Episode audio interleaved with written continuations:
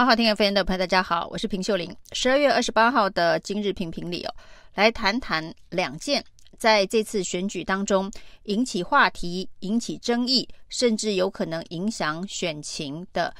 案件呢、啊。一个呢是新北市的恩恩案啊。那新北市的恩恩案，因为恩恩爸爸不断的向新北市政府要求呢，这个有关于恩恩送医期间为什么延迟八十一分钟的。相关通联录音哦，那跟新北市政府的消防局跟卫生局数度的交锋哦，那在选举前、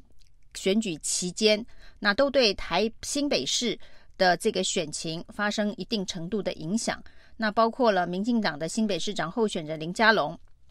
也数度呢要求侯友谊要把恩恩案交代清楚，给恩恩爸爸一个合理的说明。那甚至恩恩的爸爸呢，还申请了国家赔偿，控告新北市消防局等法律动作。那在这中间呢，也有人向监察院检举新北市政府对于恩恩案的相关处置不当了。那终于在选举过后一个月之后呢，监察院的恩恩案调查报告出炉了。那这份调查报告呢，其实写得非常的完整，把整件事情的来龙去脉，以及政府机构到底在那样子的防疫期间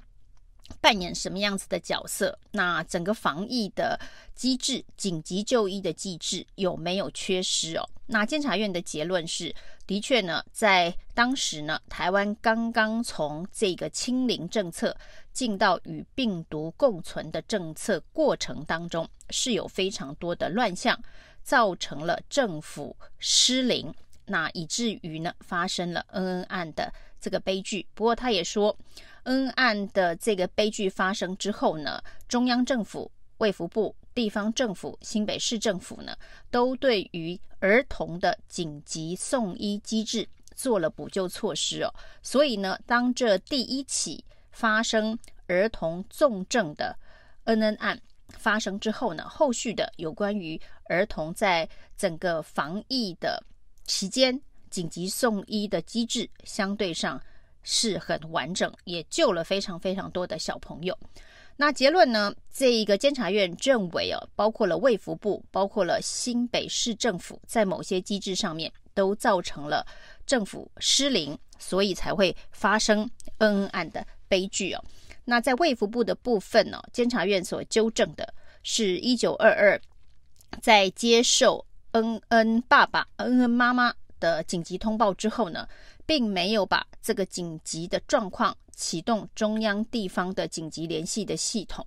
那甚至在好几个小时之后才登录进系统。虽然卫福部的说法是因为当时进线的电话量非常的大，所以呢没有办法及时处理哦。那这也算是一个非常严重的耽误。所以呢，监察院也纠正了卫福部哦。另外一部分纠正卫福部的是因为卫福部呢从清零的。政策进到病毒共存的政策当中哦，在居家隔离通知书的呃要点里头哦，对于在发生什么样子的状况能够紧急自行就医的规范，只有在天灾的时候可以哦，发生火灾、发生地震的时候呢，可以紧急离开居隔场所。因此呢，拿到居格书的这个确诊者，包括恩恩家。这个居格书上面写的是无法紧急自行就医啊。那卫福部认为说，当时做这个规范的时候，并没有考虑到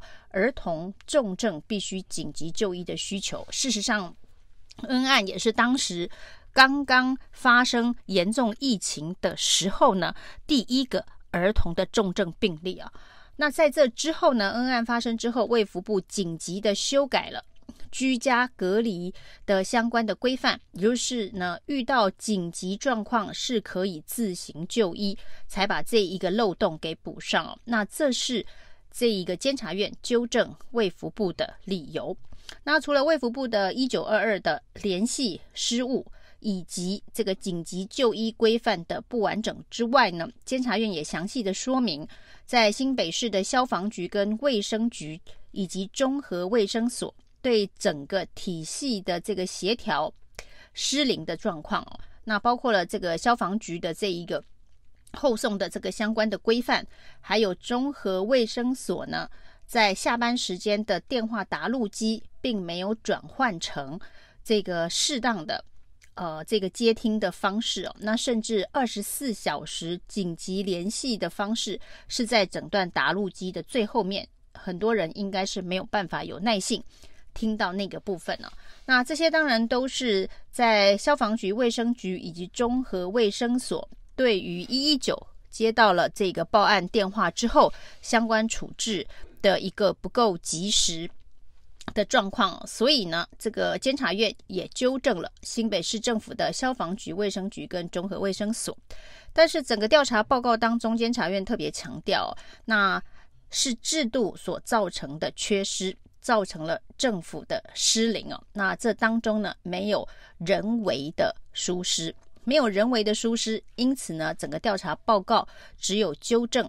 机关，也就是卫福部跟新北市政府的消防局、卫生局、综合卫生所，却没有弹劾呃任何人的疏失哦。因为整个政府失灵的状况是防疫体系在从这个清零进入病毒共存的时候，呃很多的这个漏洞没有及时补上的关系啊，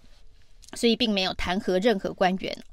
那监察院这一个非常完整的报告哦，呃，相信也可以给恩恩爸爸一些交代。那当然，监察院也这一个谴责了新北市政府在事后呢，这个当事人也就是恩恩爸爸，希望能够调阅所有的通联记录以及录音档案。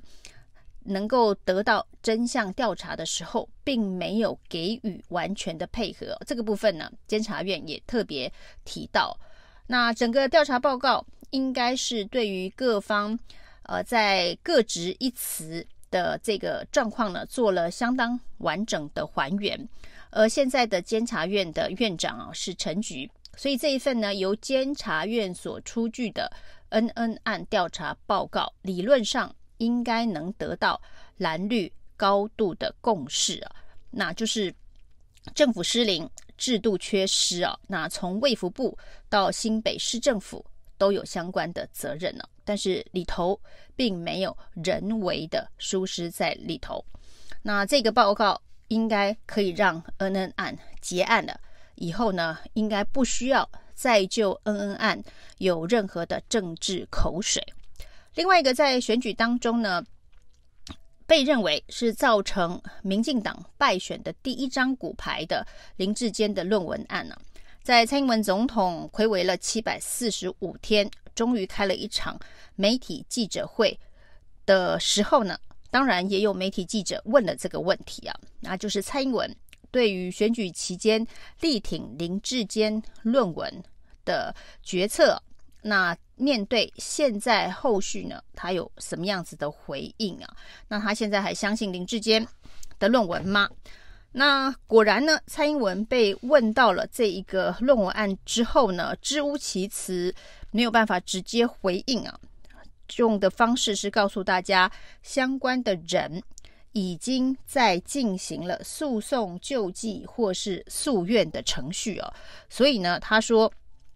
就让啊这个救济跟诉愿的结果来替整个社会解答这个问题哦，所以蔡英文还是没有表态哦。那说呢，这个要让诉愿跟救济的结果来解答这个问题。那所以现在林志坚小智还在战清白吗？这是也是大家的问号。而除了林志坚战清白这件事情哦，在选后陆陆续续的，包括郑文灿的论文、江聪渊的论文，甚至是蔡世应的博士论文，都一一遭到学伦会的撤销。哦那不管是从蔡世应、郑文灿到江聪渊，都说尊重学校的学伦会的结果，并没有再继续的战清白。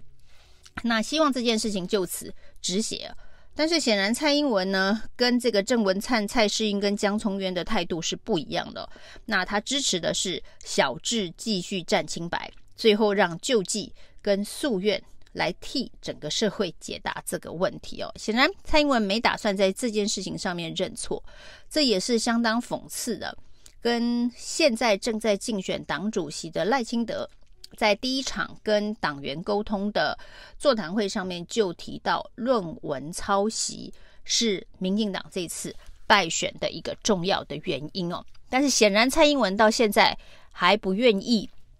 认真面对这件指鹿为马的学术伦理事件哦。那蔡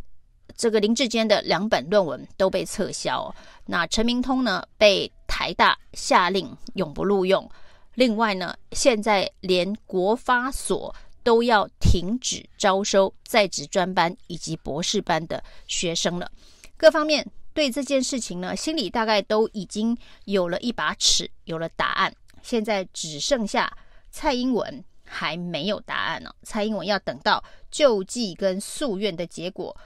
他这救济跟诉愿的结果，其实并不是替整个社会解答这个问题哦，应该是替。蔡英文解答这个问题，解答蔡英文自己现在心里没有办法打开的那个结。